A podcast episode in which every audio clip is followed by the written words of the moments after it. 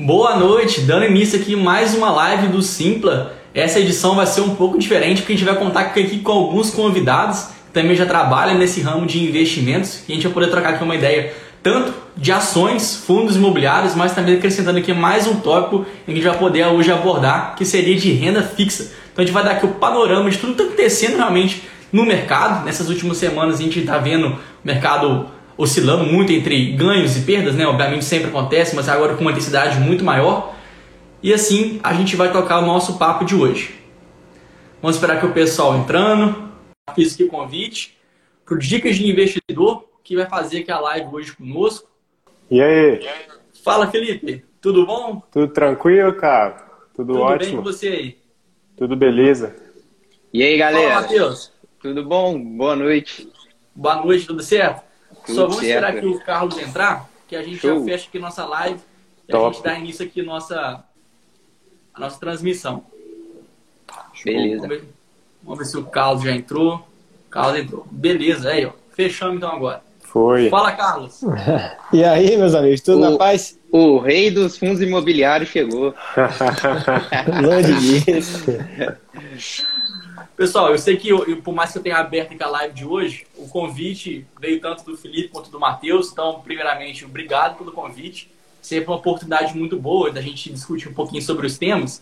E já tem o quê? Umas duas semaninhas que a bolsa aí opera entre ganhos, perdas, aquela loucura danada. A bolsa veio caindo bastante. Ensaiou uma recuperação nesses- nesses outros dois dias atrás. Mas hoje, novamente, né? O perigo aí, é, todos os lados, vindo principalmente da- do setor elétrico, que apresentou um pouquinho de queda. Principalmente porque hoje, não sei se vocês acompanharam, mas teve também um problema. é, o governo, na verdade, já vem sinalizando com um pouco de fazer racionamento nos, no- nos prédios públicos a princípio, e esse seria talvez o primeiro passo para acontecer ali uma- um racionamento em outros lugares, né? muito além dos prédios, prédios públicos. Isso, obviamente, acaba impactando muito nas empresas de energia elétrica que acabam fazendo a comercialização. Então, você acaba tendo um racionamento geral do setor, acaba que essas empresas não conseguem é, vender da forma que elas poderiam esperar. Então, queria saber de vocês aí se, se na carteira de vocês está tá todo mundo protegido contra esse possível risco e como que estão sentindo essas duas últimas semanas aí. Eu já Pode começo falando porque. Vai lá, Felipe. Pode falar, Felipe. Tá atrasado. Não, pode ir. Matheus, vai. Pode Pode. ir. Segue Não, daí, beleza. depois eu falo. É. Ah, eu posso falar que eu acredito que a questão é a diversificação agora se prova mais eficiente do que nunca, né? É, eu falo que lá no. Eu, eu gosto quando a gente fala, aqui no meu Instagram mesmo, eu costumo falar que no final das contas, o importante é você diversificar e escolher bons ativos de qualidade. E nesse momento é a prova disso. No momento que as coisas estão caindo, que as coisas não vão indo bem, a boa diversificação e a segurança de você ter escolhido boas empresas, bons fundos imobiliários que chama aí para o alto. Lógico, é, nem tudo sobe para sempre, nem tudo cai para sempre também. Para o buy and hold, né, igual o Simpla aí se, se trouxe a inovação aí de ser a casa de análise para o buy and hold, é a melhor hora para poder acumular, na minha opinião, os ativos de renda variável. E é isso. Com certeza. Acho que o que o Matheus falou, né, tá, tá tudo aí muito na linha aí do que a gente precisa prestar atenção, né? É, cara, você falou aí, Gabriel, da questão da, da proteção da carteira, né? O que, que a gente percebe aí no, no meio desses movimentos? O dólar, mais uma vez, né, performando muito bem. Então é o que o Matheus sempre fala aqui, né? O que você sempre fala, o Carlos também. Cara, a gente precisa da diversificação, não adianta, cara, porque é, é, no longo prazo é praticamente impossível você suportar uma volatilidade tão alta igual é a volatilidade do nosso país. Então, hoje, se você tem lá um político falando alguma coisa, você tem uma declaração lá, igual hoje o Paulo Guedes deu entrevista aí na Expert da XP, então, às vezes, uma palavra que ele solta lá, a bolsa cai 5%, 3%, 2%, então a gente fica muito nessa, cara. Então, assim, a gente vê a bolsa caindo, bolsa derretendo aí nos últimos, nas últimas semanas, volatilidade realmente impressionante, né? O, o, índice de fundos imobiliários também caindo muito com essa alta aí da Selic, esse estresse, principalmente esse estresse dos juros futuros, né? Que impacta muito aí nos fundos imobiliários. Mas, cara, como você tem uma carteira, quando você tem uma carteira diversificada, a gente percebe que não só a gente consegue se proteger dessas quedas, às vezes se a carteira cai, ela cai pouco, né? Mas além disso, você consegue se expor aos ativos que você gosta aí de forma mais barata. Então, assim, as pessoas que conseguem trabalhar com essa mentalidade, com esse tipo de estratégia, acabam se beneficiando desses momentos, né? Então é justamente disso que eu acho que a gente vai conseguir bater muito nessa técnica e nessa live. Né? Não é só um momento de queda, não é só um momento de cenário, mas talvez está pintando aí um momento de muita oportunidade na bolsa, né? E quem ficar aí até o final, às vezes com os insights que pegar aí, com certeza pode aí, né, dar, um, dar uma guinada aí no seu portfólio, conseguir aproveitar essas oportunidades da bolsa aí e, e realmente tirar proveito de tudo isso.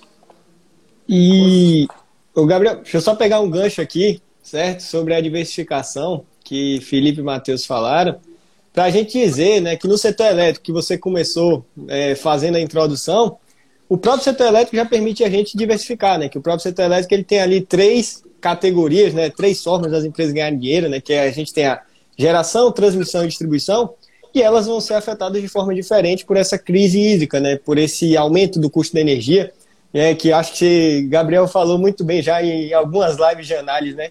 Que pô, quando a gente ativa as termoelétricas, a gente está tendo agora uma energia mais cara, certo? Então, por conta da crise hídrica, a gente está tendo que fazer isso. Só que tem um tipo de empresa no setor elétrico que a gente pode ter em carteira que ganha não por quantidade de energia transmitida, mas ganha sim por quilometragem de linha. E essas empresas têm aí contratos, né, concessões é, reajustadas por índices inflacionários. Então a gente está vendo em muitas delas, por conta de GPM e PCA, tendo lucro crescente, né, o lucro aumentando, justamente por conta desse momento de, de inflação. Então, assim, no próprio setor elétrico, a gente tem ali opções que vão ser afetadas pela crise hídrica de maneira diferente e que, inclusive, o mercado está batendo diferente também. O mercado não está batendo tanto nelas por conta dessa maior estabilidade. Então, no próprio setor elétrico tem essa, essa oportunidade aí, né? Esse, esse case mais defensivo. Perfeito. E assim, eu queria até brincar, porque até na nossa live aqui hoje já está diversificado. Eu que pego essa parte de ações, carros, imobiliários. Aí tem o Matheus que mexe, sabe muito de, de, do exterior. Felipe que sabe muito de muita coisa de renda fixa. Então a gente tem um pouquinho aqui voltado para cada parte. Então, assim é bacana. Eu também queria brincar com o Carlos, por quê? Porque acredito que vocês dois também podem cair nessa situação. Porque o Carlos sempre elogia, é doido com a Thaisa. Não, eu nem falei não. Eu nem falei não. Já vou te provocar um cadinho aí, Carlos. Porque a Thaís, enfim, é um movimento também normal do mercado, mas hoje caiu ali ao redor de 3%, porque teve, recomendo, algum dos bancos recomendou ali uma abaixo, né, revisou o preço perto da, da Thaís. Mas o que mais chama atenção, por quê? desde os últimos, aí, desde o ano passado, a gente viu, a gente sempre comenta que teve um, um descasamento né, entre o GPM e o IPCA. Então, o GPM, que os contratos da Taesa, é, em boa parte deles, são reajustados, como subiu muito, acaba que a Taesa conseguiu ter muito mais lucro do que, é, do que seria o esperado em um ano típico. Então, acaba também, consequentemente, as ações da Taesa tiveram uma boa valorização nesse último ano.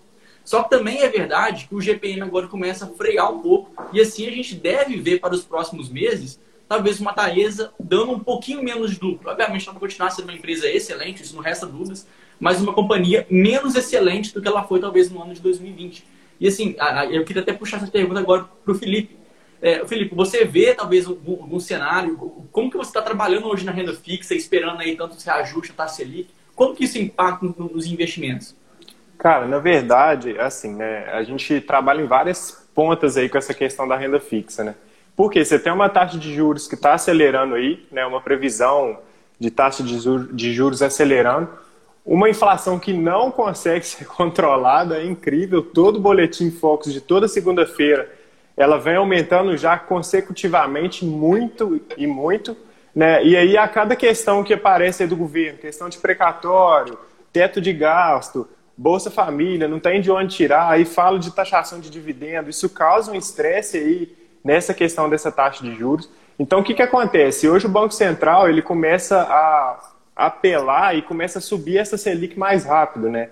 Então, o que, que acontece? Nesse cenário, você acaba aumentando aí o custo de capital para as empresas, né? Então, você acaba aí gerando aí um impacto no valuation dessas empresas, né? E aí as empresas que são mais endividadas acabam sofrendo até mais, né? E aí o que, que acontece? Além disso, você gera aí um impacto também no caso dos FIs, né? E aí, é, o governo, o que, que ele está tentando fazer? Está tentando subir aceleradamente essa Selic, para quê? Para controlar essa inflação ali na frente. Conseguindo controlar essa inflação, ele vai dar uma pausa nessa taxa de juros. Né? Só que o que, que isso está fazendo? Como não está conseguindo controlar, o juro futuro está estressando muito. Né? Para quem não sabe, a gente tem uma curva de juros aí.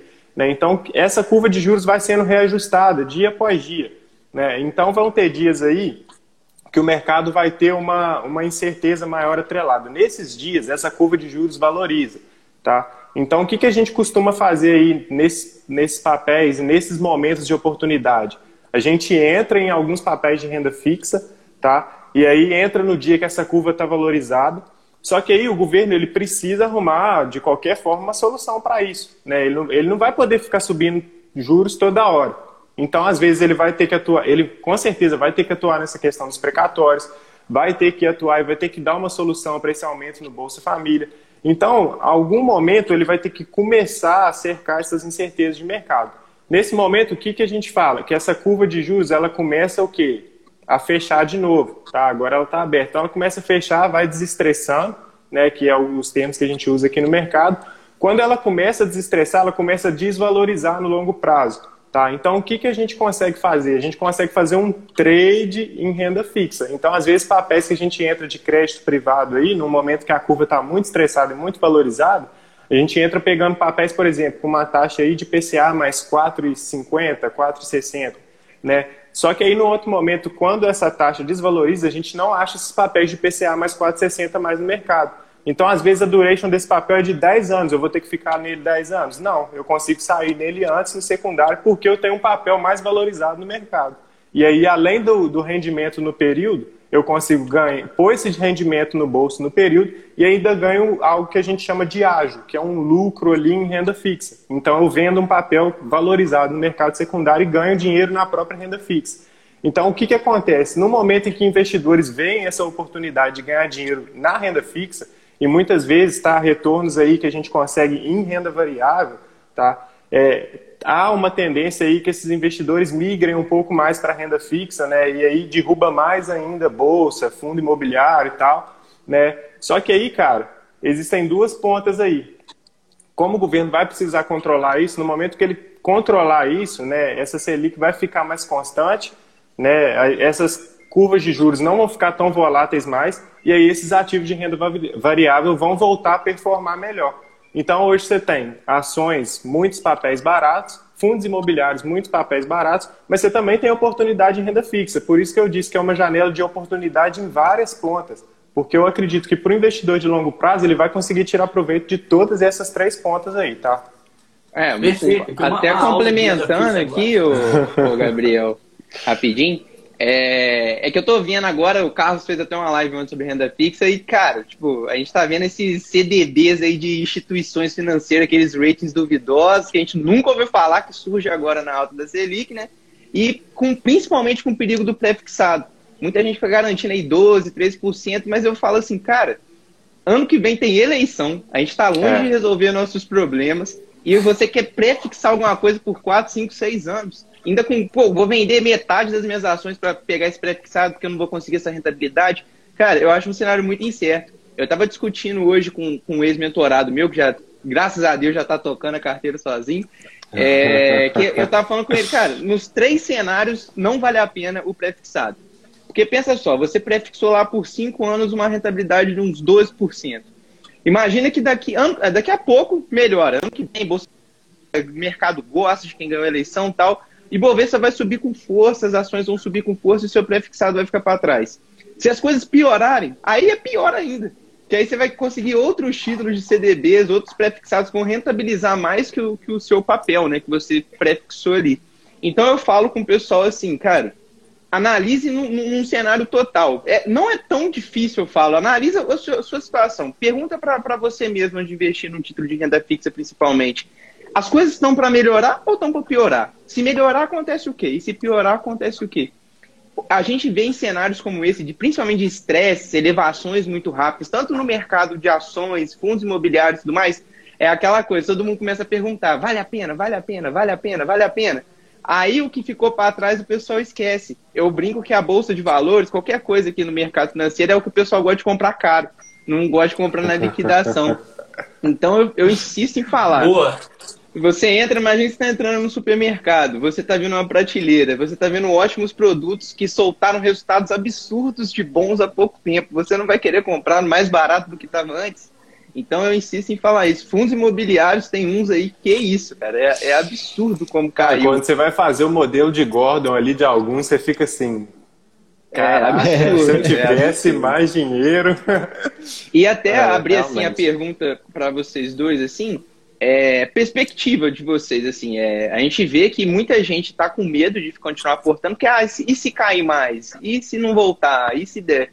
O que, que vocês têm a falar, assim, principalmente vocês que dão recomendação, vocês que assinam relatórios, o que, que vocês estão falando para acalmar o investidor de manter o aporte tanto em ações como em fundos imobiliários? E aí? Com essa, Carlos? Manda Boa, vou, aí. vou começar com essa. É, Matheus, eu acho que assim, na sua pergunta já tem a resposta. É manter os aportes, nem aumentar nem diminuir.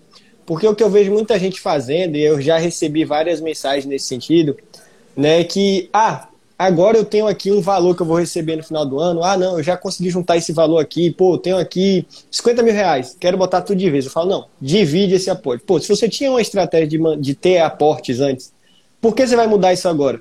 Né? Você pode até aumentar um pouquinho o seu aporte, beleza, agora não faz isso com, com assim, num, num montante muito grande.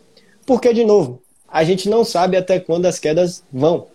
É, eu até comentei isso na live que a gente fez lá para os assinantes do Simpa, né, que os fundos imobiliários hoje, eles sempre são precificados pelos juros longos, certo? E os juros longos já não está mais nessa Selic de 5,25, já está mais ou menos aí nessa Selic de 7, 7,5. Mas a gente já vê também muita gente colocando Selic a 8, 8,5. Ou seja, a gente não sabe até onde essa queda vai. Significa dizer que essa queda só deve parar quando o que Felipe falou, quando o Banco Central conseguir realmente controlar a inflação e passar uma reunião sem aumentar.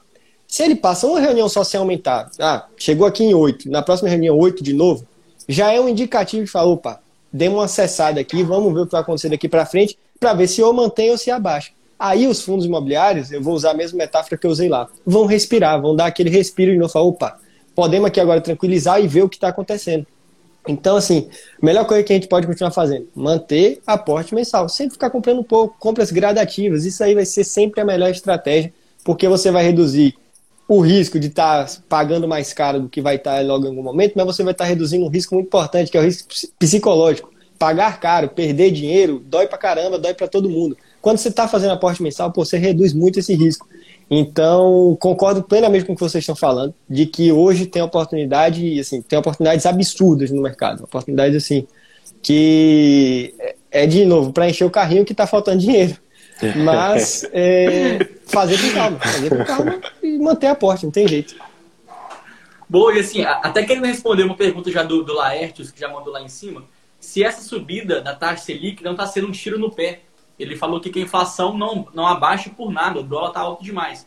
Laetius, na verdade, existe um delay, né? Você aumenta ali a Selic e aí tem um certo delay até começar a inflação a, a reduzir. Mas esse é, é, é, o sentido da taxa Selic caminhar agora é, para uma alta. Então, na verdade, isso serve justamente para controlar a inflação e aí vai ter outros impactos na economia, desemprego, é, tudo acaba ou, ou, na verdade, tudo melhora a partir que você consegue controlar a inflação, deixar ela galopante. Então, a inflação está alta agora, deve fechar alta sim nesse ano, talvez até batendo, ficando acima da meta que o governo estabelece, mas é necessário nesse momento a gente ter uma taxa Selic muito alta. Até porque, quando a gente estava aí né, ano passado, até o começo desse ano, a gente viu uma taxa Selic ao redor de 2%. Na verdade, essa taxa Selic não era sustentável. O Brasil não tinha condição de manter aquele nível a gente estava é pagando mesmo, a mesma porcentagem do que a Suíça paga. Sendo a Suíça um país extremamente mais desenvolvido, extremamente uma riqueza per capita muito, muito melhor do que o Brasil. Então, antes que a gente não era sustentável.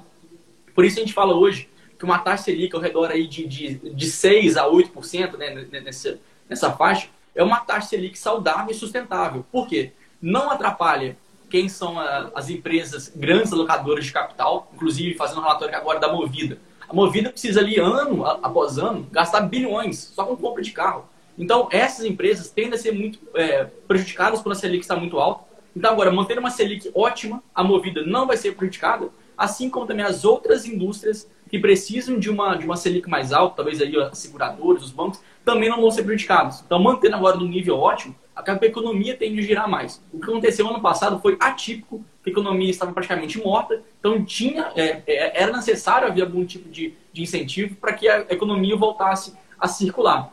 E, é, puxando o gancho dessa, dessa, dessa resposta, queria fazer uma pergunta para o Matheus. Por quê?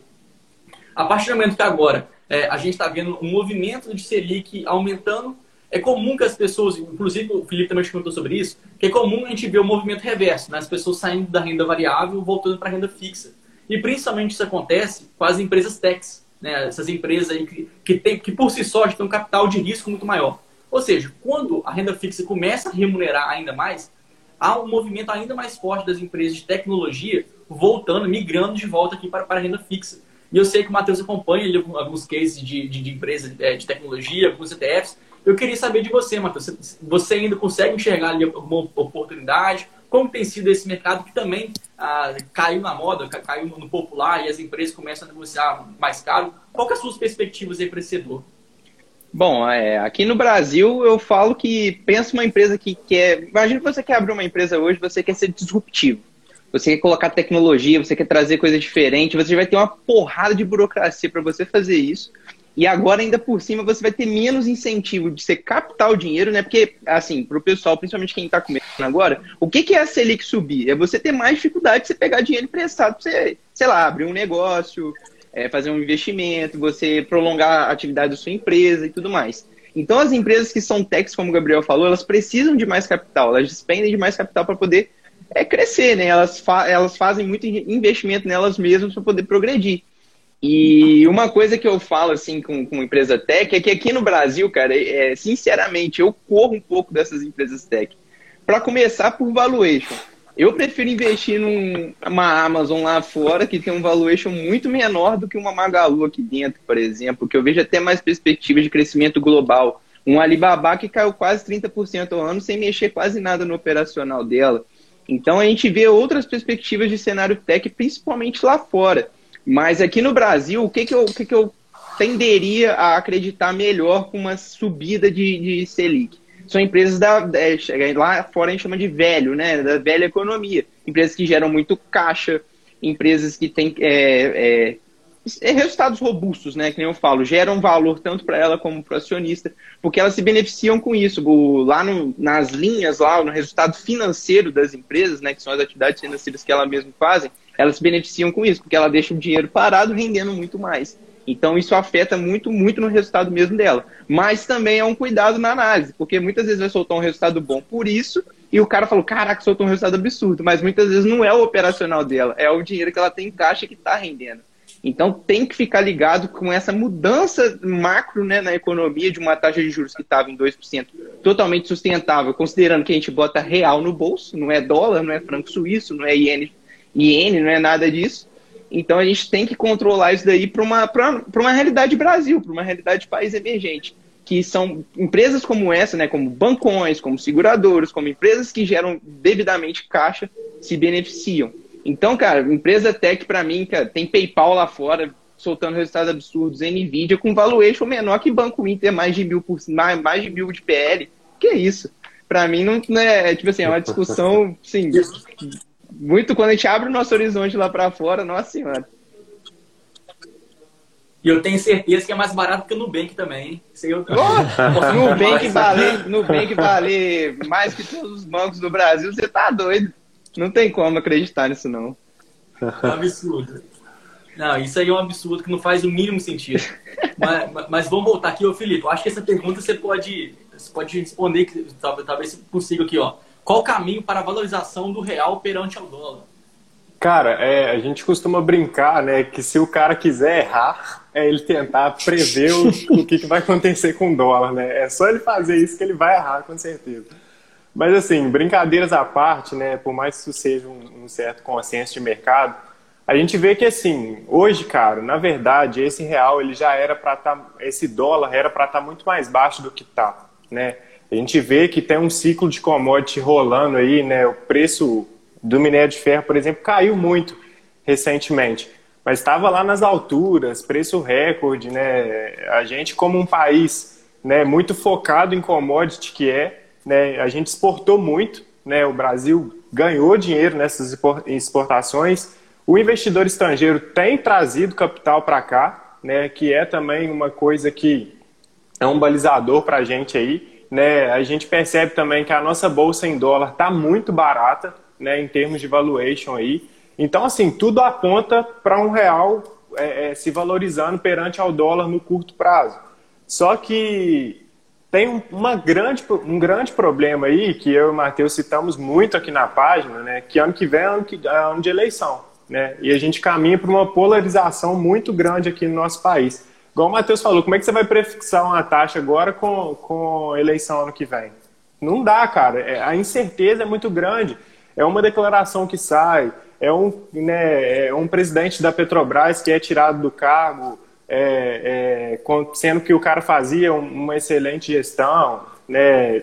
É interferência do governo a todo tempo. Então, o nosso risco país ele é muito forte. Né? Então, a gente tem um país aí que não caminha para dar o um mínimo de segurança para o investidor. Né? Então, aí o que, que acontece? Os próprios brasileiros não acreditam no país. Por mais que você tenha capital estrangeiro entrando, você tem muito capital do cara que é daqui saindo daqui. As pessoas estão investindo cada vez mais lá fora ou migrando para renda fixa, como a gente já falou aqui.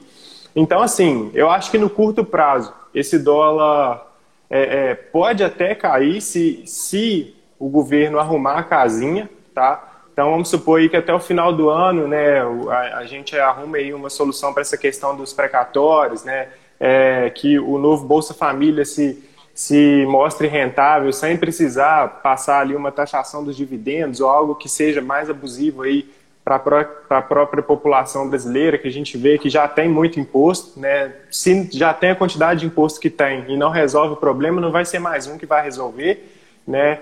É, então, assim, eu acho que sobre essa questão do dólar, o Matheus tem até uma visão melhor do que eu, mas eu acho que no longo prazo, cara, o dólar sempre vai tender a subir. Então, se o seu pensamento é investir aí para 10, 15, 20, 30 anos, pensamento previdenciário, é o que o Carlos falou sobre fundos imobiliários também, eu acho que se encaixa perfeitamente aqui.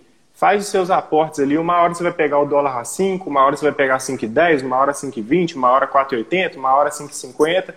No final, seu preço médio vai acompanhar ali a valorização do dólar e principalmente você vai estar se expondo à maior economia do mundo. E eu acho que aqui que está o mais importante. Né? É o que o Matheus falou, você vai preferir investir numa Magalu, sendo que tem uma Amazon para você investir? Não são excludentes, você pode investir nas duas.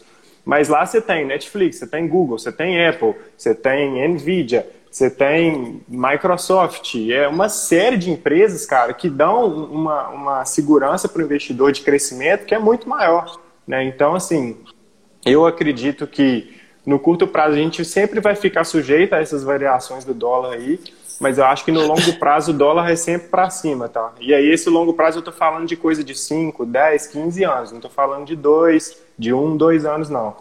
Então eu acho que é, é, é, mais ou menos essa questão aí. E...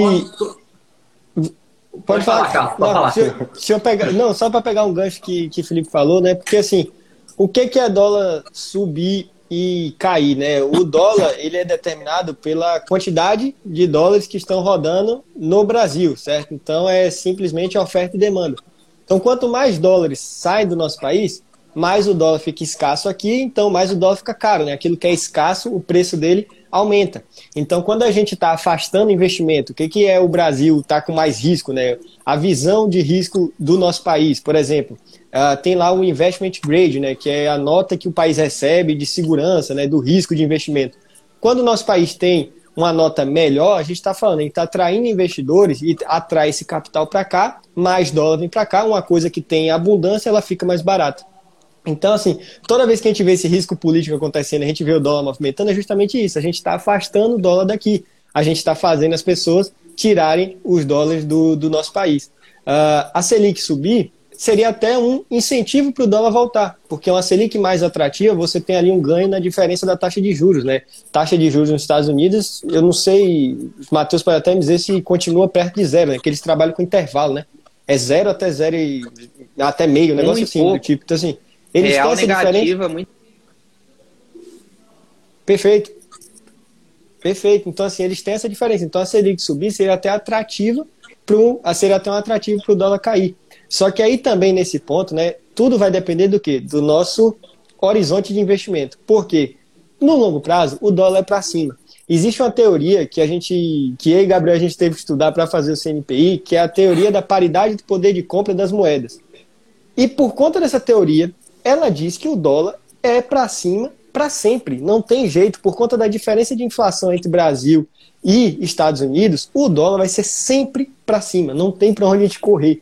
Então, o que o Felipe está falando de que daqui a 5, 10, 15 anos o dólar não vai estar tá mais em 5 reais, isso é verdade. Isso aí tá nessa teoria que, assim, eu recomendo que vocês leiam. É difícil pra caramba de entender, nem eu entendi direito, assim, completinho para poder explicar para vocês certinho. Mas o que eu entendi é que o dólar é para cima. Então é isso que eu tô fazendo, colocando dólar na minha carteira sempre que eu posso. Compro um pouquinho, ah, caiu, uh, caiu para 4,80, não falo, ah, vai cair mais, vou comprar, vou, vou esperar. Não, compra 4,80.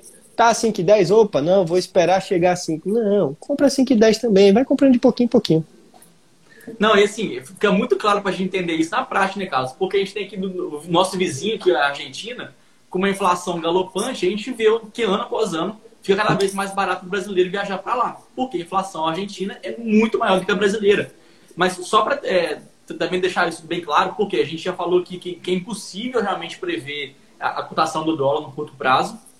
Mas a gente também sempre comenta aqui, assim que a, que a Selic aumenta, é comum a gente ver o dólar abaixar. Tem sempre essa descorrelação. Só que ó, o, dólar também é influenciado por outros vários fatores.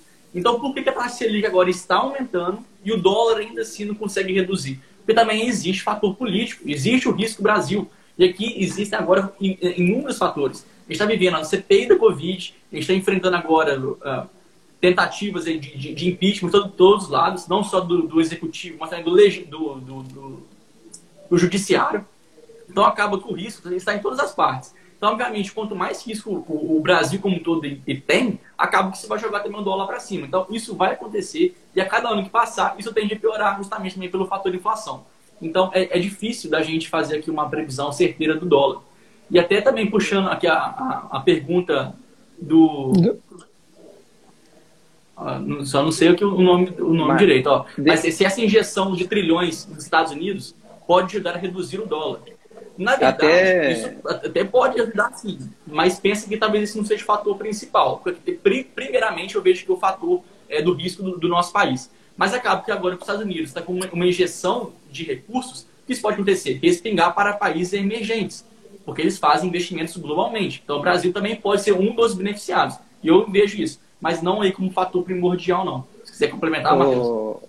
Então, até falando um pouco disso, dessa injeção de dinheiro, né? Porque a preocupação lá fora, você pensando no cenário macro, é quando que vai parar essa injeção de dinheiro. Porque o pessoal já está acostumado. Lá, eu, eu, brincava com o Felipe, né, quando a gente discutia cenário macro, né? Eu leio, eu gosto de ler os, os relatórios do Federal Reserve, que é tipo o banco central dos caras. Lá o pessoal, a preocupação do cara era receber o auxílio deles. Os caras não compravam comida, essas coisas. Claro, compravam também, mas a, a, pegava esse dinheiro para comprar bolsa, comprar ativo, comprar Bitcoin, comprar tudo. Lá o auxílio dos caras, enquanto a gente aqui, infelizmente, recebia auxílio para ter o mínimo do mínimo, e às vezes nem o mínimo conseguir, os caras lá recebia para portar. Lá teve problemas do pessoal querer ir para emprego para não perder o auxílio. Então, quando isso acabar, o mercado vai estressar. De certa maneira vai, porque já está ficando uma coisa recorrente. E quando, quando denotarem isso, inclusive amanhã o Jeremy Powell, que é o líder lá do, do Federal Reserve, vai falar. Então, é, todo mundo já está assim, ó, com a orelhinha atenta, né? Porque no, no, nos Estados Unidos tem um negócio que são os títulos de 10 anos, que é a renda fixa que rege é, o total, é, assim, pensando no total de economia do, do, do, mundo. Se essa renda fixa subir, meu amigo, tudo vai estressar, tudo, tudo mesmo. Porque o custo de capital das maiores empresas do mundo vai ficar, é, vai ficar danoso com o que é hoje. É, a gente vai ver é, a parada dos estímulos. Quando eles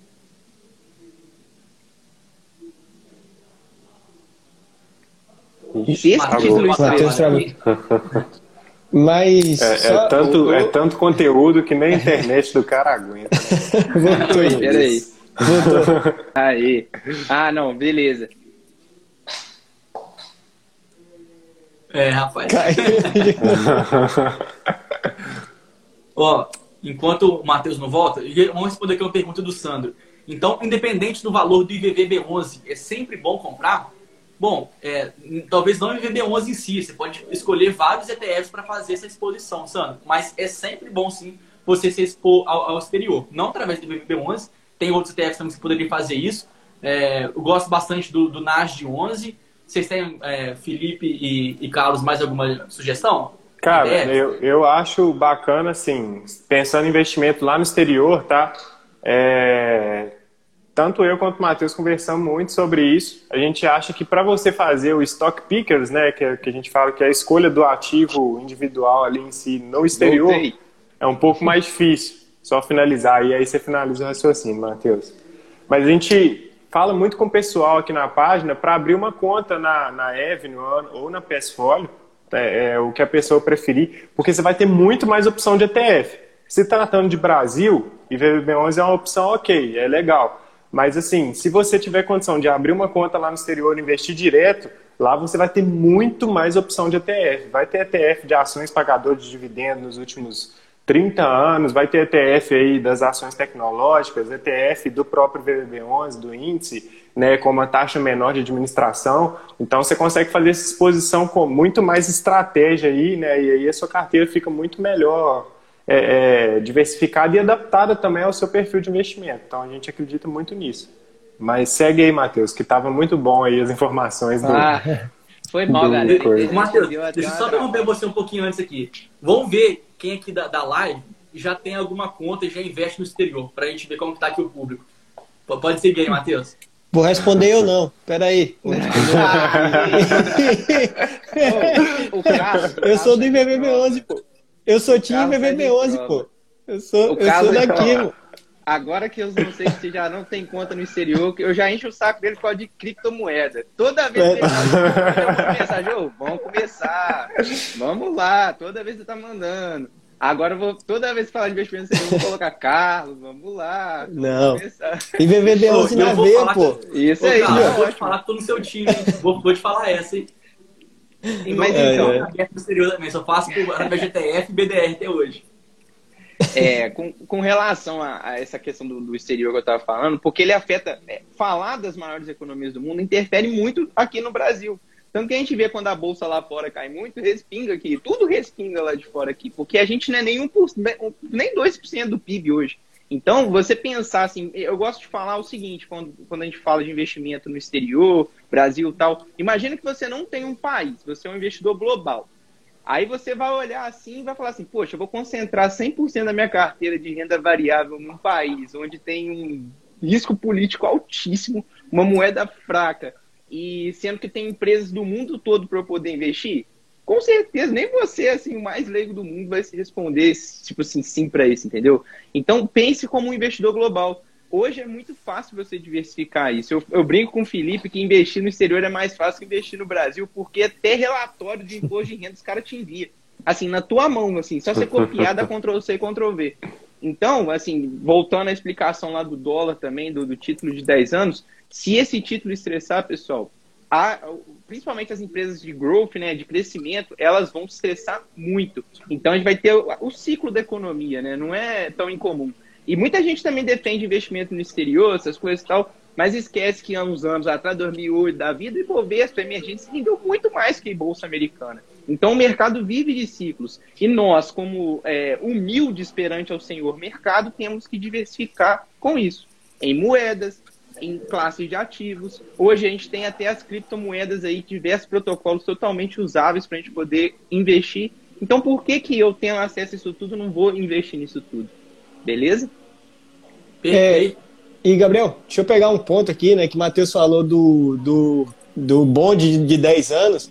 Ele interfere até no valuation que a gente faz aqui, porque a gente discutiu já valuations é, e Gabriel, a gente, ficou, a gente estuda valuation o tempo todo, então a gente fica discutindo as formas de fazer, e tem muitas formas aqui no Brasil de fazer valuation de empresa que a gente usa o, o yield de 10 anos né, da, da bond americana. Então, assim, se ele estressar, influencia até aqui.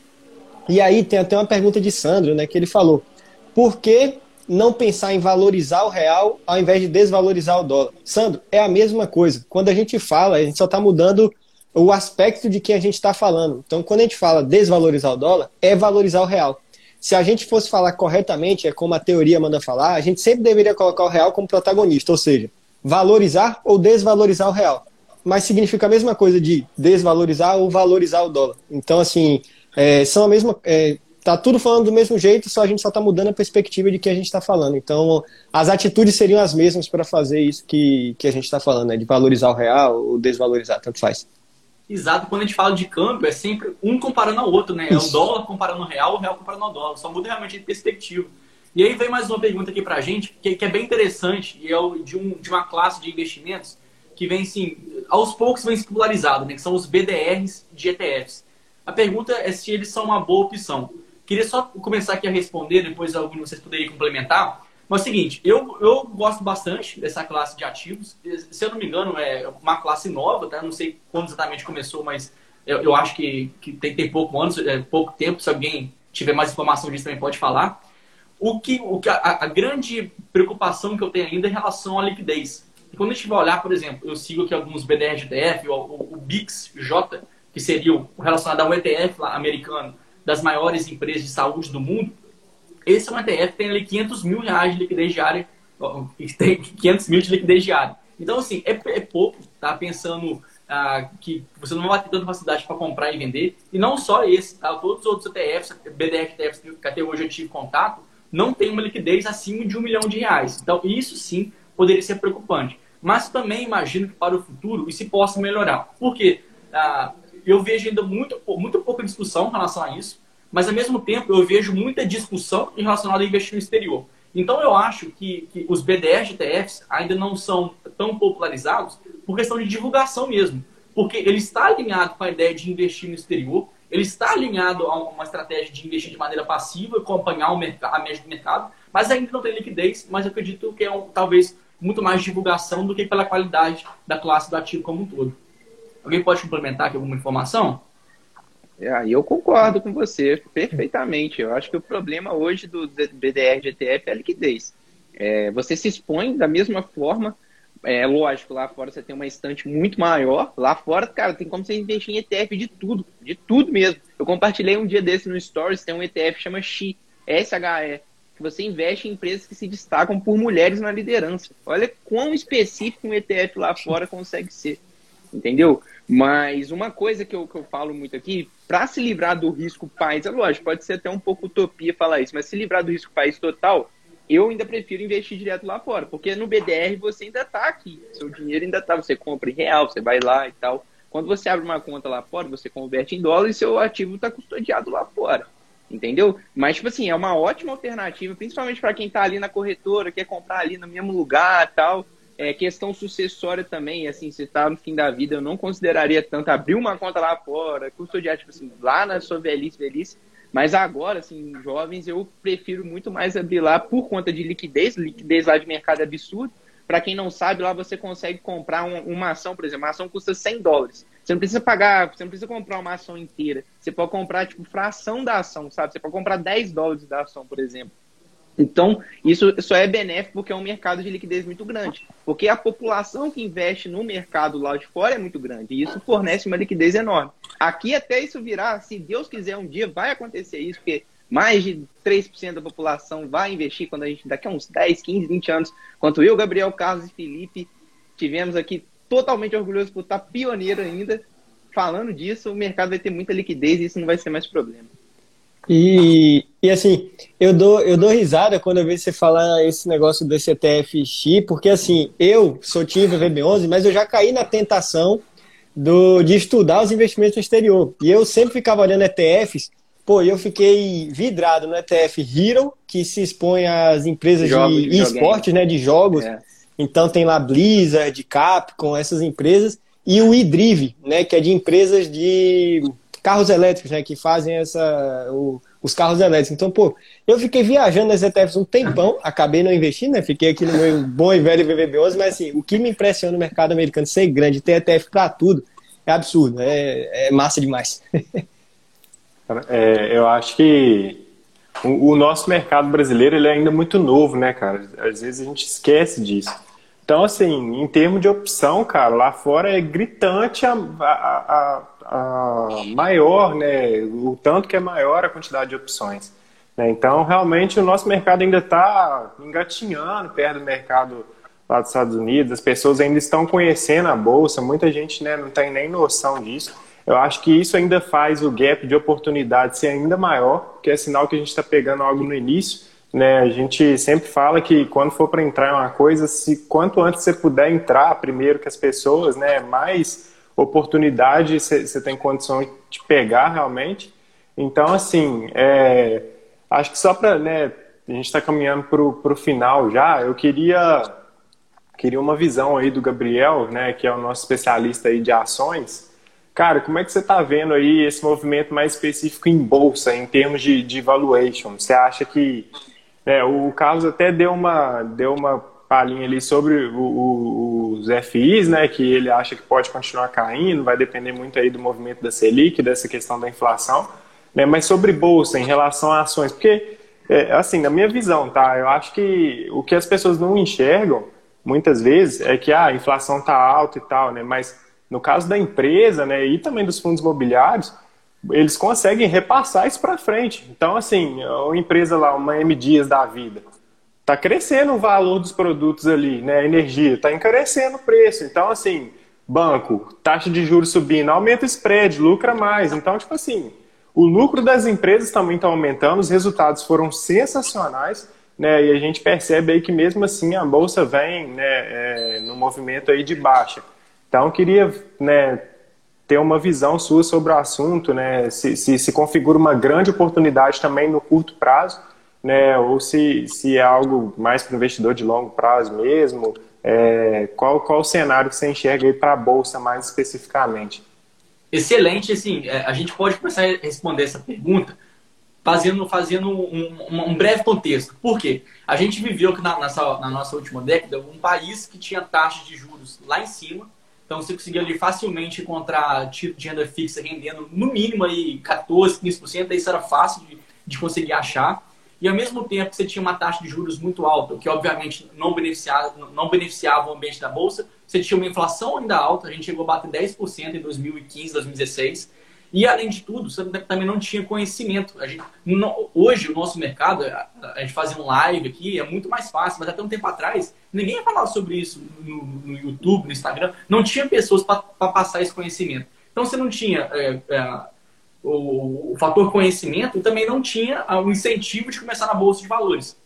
Hoje, nós temos isso já a, a nosso favor. Então eu vejo esse movimento de, de aumentar, inclusive a própria B3 é testemunha é, disso, a cada trimestre batendo recorde de novos investidores, eu vejo esse movimento como algo que vai se perpetuar. E que assim seja. Né? Até 2019, a gente tinha uma população que investia que era menor do que a população de presidiários. Então, isso mostra que o, que o país realmente não, não, era aberto à Bolsa de Valores.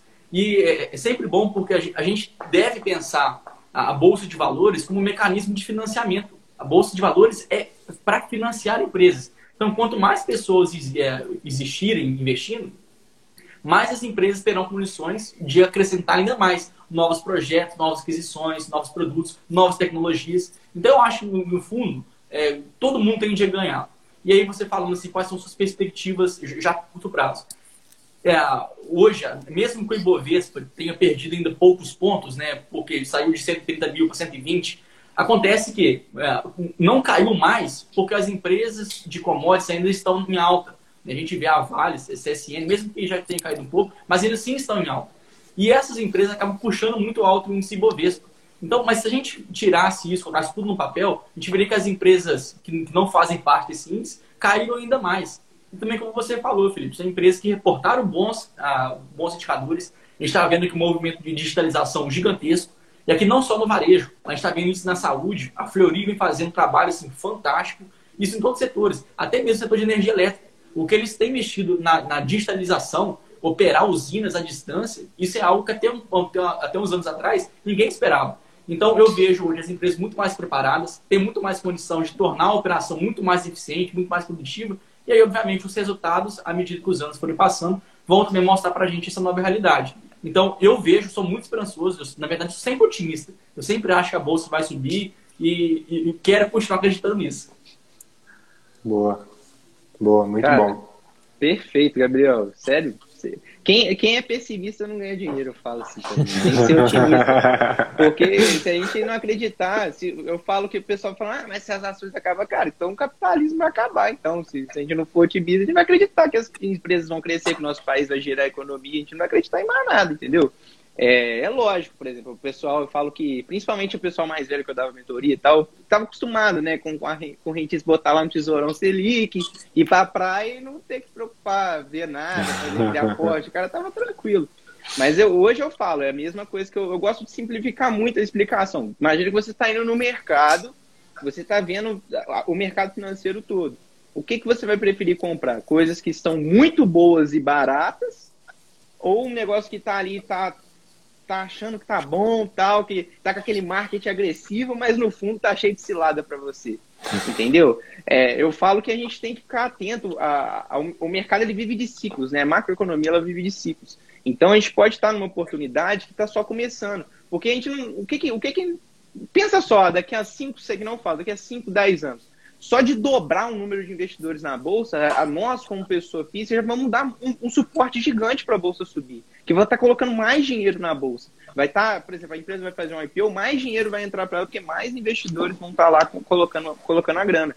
E isso hoje, por exemplo, a gente viu assim, em momento de ano passado, né, de Covid e tudo mais, pessoa física entrando com força.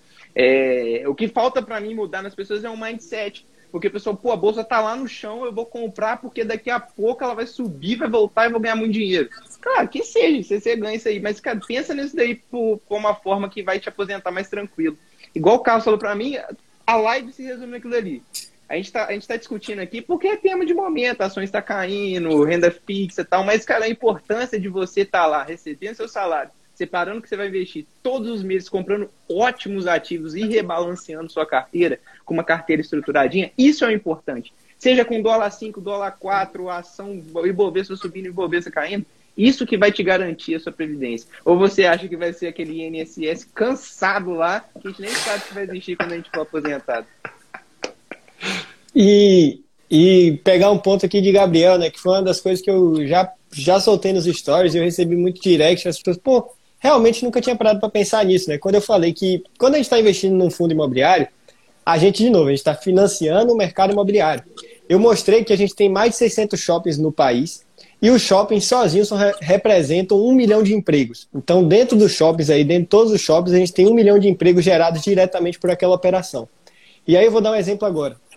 Quando um fundo que você tem ali fala, eu vou fazer emissão, pegar o HGLG, o HGLG, não, eu vou fazer emissão e eu vou construir galpões logísticos com esse, com esse dinheiro que você vai me dar. Então a HGLG juntou lá 400 milhões de reais e dentro desses 400 milhões tem lá o dinheiro que a gente colocou, seja lá o quanto a gente conseguiu subscrever, né? Participar da emissão. Mil, dois mil, cinco mil reais, vinte mil reais, não importa. Dentro daqueles 400 milhões tem aquele dinheiro. Aí o HGLG pega esses 400 milhões e investe aonde? Na construção de um imóvel. Construção civil, não sei se eu vou estar falando uma besteira aqui. Se não for a atividade que mais emprega no nosso país, vai ser uma das que mais emprega no nosso país. Então, opa, ele já está empregando gente ali, porque tem gente para construir aquele galpão, tem que levantar aquela estrutura. Aí, o imóvel está em pé.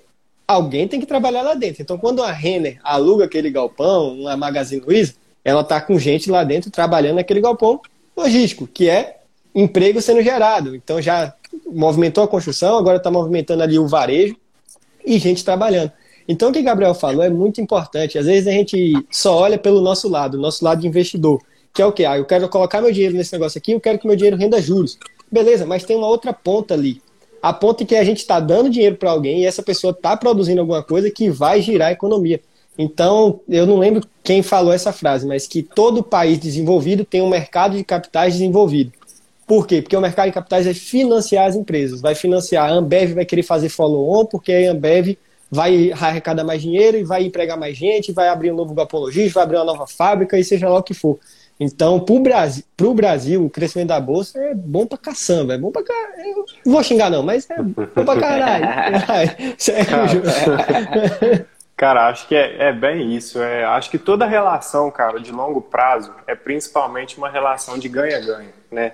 Quando você tem uma das partes que está perdendo para a outra ganhar, essa relação não vai se manter por muito tempo. Né? Então, acho muito importante esse ponto, porque às vezes as pessoas veem a bolsa né, como um mecanismo ali de quem quer, de quem quer ganhar um dinheiro fácil, ou sei lá, de alguém que assim é muito ganancioso, que quer ficar rico a todo custo. E não é bem isso, cara. A bolsa hoje, ela te garante a oportunidade de você fazer com que o seu futuro não dependa de um terceiro. Né? Então a gente tem pesquisas aí que mostram que o brasileiro médio, menos de 1% da população brasileira aposentada, consegue sobreviver com seus recursos próprios. Né? Então, assim, é, é 90 e cacetada por cento vai depender da ajuda ali de um, de um parente, é, de empréstimo, de toda essa coisa aí. E aí, quando chega a vez do cara descansar, ele não consegue descansar. Então, se eu posso sair dessa situação investindo e eu posso ajudar um terceiro, gerando emprego, como o Carlos falou, investindo meu dinheiro para que a economia gire, cara, eu vou querer fazer isso, porque para mim tem propósito nisso, né? É mais do que só eu querer o meu enriquecimento pessoal, é participar de algo maior que eu. E além disso, cara, se a gente for parar para analisar é, o nosso país, ele não é as mil maravilhas, mas muita coisa vem evoluindo. Né? O Brasil vem evoluindo. É, eu, apesar de, de saber que o nosso país é muito arriscado, tem que melhorar em muita coisa ainda, eu também acredito que o futuro do nosso país será melhor. É, quando a gente historicamente aí, né, quando a gente teve a reforma, a revolução industrial, aliás, né, o nosso país foi experimentar essa revolução é, industrial anos e anos e anos depois. Hoje, com a tecnologia, né, que a gente vê uma revolução tecnológica no mundo como um todo, o nosso país não está no mesmo patamar do que outros países, mas a gente já percebe o nosso país caminhando para uma evolução pela, muito menos atrasada do que era antigamente. Né? Então, hoje as pessoas têm acesso à informação, as pessoas podem buscar. Né? Hoje você tem acesso a uma live gratuita sobre o mercado financeiro. Então, isso é uma baita oportunidade, né? uma baita oportunidade de participar de um crescimento do seu país. Então, eu acredito sim.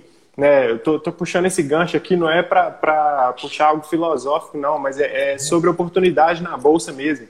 Tá? Porque você imagina, cara, se os preços dos ativos são feitos por oferta e demanda, e se menos de 10% da população brasileira investe hoje, imagina quando 40% da população brasileira investiu, quanto o seu patrimônio não vai ter crescido se você entrou quanto menos de 10 investia, né? Então, assim, para o investidor de longo prazo, cara, para o cara que começou um ano, há dois anos atrás, eu queria ter começado há cinco anos atrás, se eu pudesse né? Mas eu não tive acesso a essas informações. Depois que eu tive, eu fiquei maravilhado, porque eu percebi que tem aqui uma grande oportunidade. E eu acredito sim no crescimento do nosso país como um todo, eu acredito sim no crescimento aí, né, intelectual, de, de busca de informação mesmo, de uma geração que pode agregar muito. E eu acho sim que o nosso país tende a, a, crescer como mercado financeiro né, no, no, no longo prazo e tende a crescer muito. Né, e eu acho que poder participar disso é fantástico. Então, eu, eu, eu acredito muito né, nesse propósito. Vocês que estão aqui na live, né,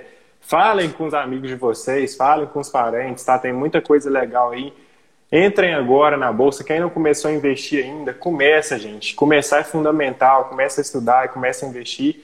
E, e, com certeza aí todo mundo vai colher os frutos. A janela é de muita oportunidade. Para o cara que gosta de renda fixa, para o cara que gosta de renda variável, para o cara que gosta de investir no exterior, para o cara que gosta de criptomoeda, eu acho que tem oportunidade para todo canto aí e realmente acho que todo mundo pode se beneficiar disso aí no longo prazo, tá? Perfeito, assim, chegando já mais para a reta final da, da nossa live, queria complementar só mais dois pontos, Felipe, porque você trouxe né, aqui que a, que a gente tem que olhar o Brasil hoje com um atraso é, muito menor do que a gente já teve em relação aos outros países do mundo. Isso é muito verdade, tá? É, por exemplo, a, a, própria digitalização do mercado brasileiro como um todo, é verdade que hoje está é, tá abaixo da, das grandes potências mundiais, mas não é nada feio também. Então, assim, o Brasil já, já consegue desenvolver algum software, já consegue desenvolver a tecnologia mais pura. Óbvio que a gente tem muito que melhorar? Tem, mas a gente está nesse caminho. E aí, para finalizar, um, um, um, dado, e aqui eu não sei com, com qual precisão, tá? eu sei ali aproximado, mas hoje, dos investidores que estão na Bolsa de Valores, inclusive foi a própria B3 que fez essa pesquisa, ali cerca de 60%, se não me engano, investem, conhecem os ativos através de influenciadores digitais, tanto que através do Instagram, através do YouTube. Então, assim, eu acho que hoje existe cada vez mais educadores na internet espalhando mensagem de investir na Bolsa de Valores. Então, agora, não só pelo lado do ambiente econômico também propiciar, mas também pelo, pelo fator conhecimento. Então, assim, eu acredito que Óbvio que a gente está no nosso início de carreira, a gente tem muito a evoluir, mas queira ou não, a gente também já começa a participar desse movimento e tentar espalhar esse, esse conteúdo para mais pessoas. Então, é, chegando aqui, né, já batemos a nossa, nossa uma hora de live. Alguém tem algum comentário para fazer? Vai ficar à vontade. Só para finalizar aqui, é, eu, eu costumo, quando a gente encerra a live, é, valorizar o que a gente está fazendo aqui, porque nós quatro aqui estudamos muito para estar tá falando isso daqui para vocês, para trazer da forma mastigada ainda, da forma simples, pra, porque, tipo assim, a gente aprendeu na raça, estudando, lendo livro, pô, porrada de livro que a gente lê aí por ano, os caras, a gente tirou certificações, a gente atua no mercado, né, na, a gente respira mercado, eu falo isso com o Felipe, a gente discute mercado, eu acordo, bom dia, o que está acontecendo, tal, tal, tal, a gente respira mercado, dorme com o mercado entendeu? E a gente quer fazer isso para poder receber o maior dividendo que tem, que é o carinho de vocês aí, vocês seguindo a gente, vocês falarem com a gente, vocês compartilhando com um amigo. Cara, quando chega uma indicação é a melhor coisa que tem. O Felipe aí tá de prova quando, quando a gente tá recebendo indicação assim na parte, fala assim, cara, pô, recebi de um amigo meu que vocês fizeram tal conteúdo lá, cara, isso não tem preço, velho. Eu falo que é muito além do dinheiro, porque o dinheiro, que nem eu falo, é o meio, não é o fim. O meio a gente está aqui para construir e levar tudo junto, porque a gente podia guardar o conhecimento para a gente gente poderia empreender, fazer outra coisa, outro meio e tudo mais, mas a gente quer aqui trazer o conteúdo para vocês, porque esse é o dividendo mais bem pago que existe, tá ligado? É você ajudar a pessoa em troca, tipo, de todo mundo crescer junto. E... Então, aproveitando, é, desculpa, desculpa, Carlos. Não? Divulga então aí o Instagram. Divulga vocês. Ó, o meu é Matheus FTT, tá aí, é só clicar aí no nomezinho. Tem lá no Dica também, segue lá o Dica de Investidor, produz conteúdo nos dois. Eu e o Felipe aí. O Felipe foi o cara que me funcionou master para começar. E eu devo muito a ele e devo a vocês dois também, que vocês acreditam muito na gente também. Então, é, segue aí a gente aí que, pô, conteúdo todo dia de muita qualidade. Pô, honra enorme. Tem, tem um e-book gratuito lá na bio, tá? Já que é para fazer propaganda, ó, baixa lá o e-book gratuito na bio. Mas, pô, só agradecer, Matheus, parceirão, Gabriel, Carlos, pô, que isso, vocês são fera demais, cara. Eu sou fã de todos vocês. Eu tenho a felicidade de falar que eu sou amigo dos caras que eu sou fã, entendeu? Então, pra mim é, é muito massa. Na, na moral mesmo, né? É, eu sou muito feliz em fazer isso aqui com vocês. É gratidão imensa mesmo, tá, galera? Muito obrigado aí. E segue a gente aí, Dica de Investidor. Tem eu e o Matheus produzindo, produzindo conteúdo lá, tá? Não é só eu, não. O Matheus é meu sócio aí. E a gente produz conteúdo lá, muito fera. E é isso. Boa. E só para terminar em mais alto astral aí, né? Que o Gabriel tava falando do que a gente está no início de carreira. E aí o que eu queria falar? Pô, início de carreira e eu já tô perdendo os cabelos. Lançar, vou, lançar, vou lançar a série. Pronto, Matheus, a gente lança a série. O que chega primeiro? O 150k da bolsa ou nossa careca? Aí a gente vai fazer, porra, fica fazendo acompanhamento e tal. Não vale ir pra Turquia, não, tá ligado? Pra ficar dando Boa. essa rabada, não vale não. Mas é isso aí, já lança essa série aí. Boa. Pessoal, muito obrigado então pela live, pelo conteúdo. Em breve a gente tá fazendo, repetindo a dose aí. Muito obrigado e, e até a próxima. Valeu. Show demais. Valeu, Valeu galera. galera. Um abraço. Um abraço. Até mais.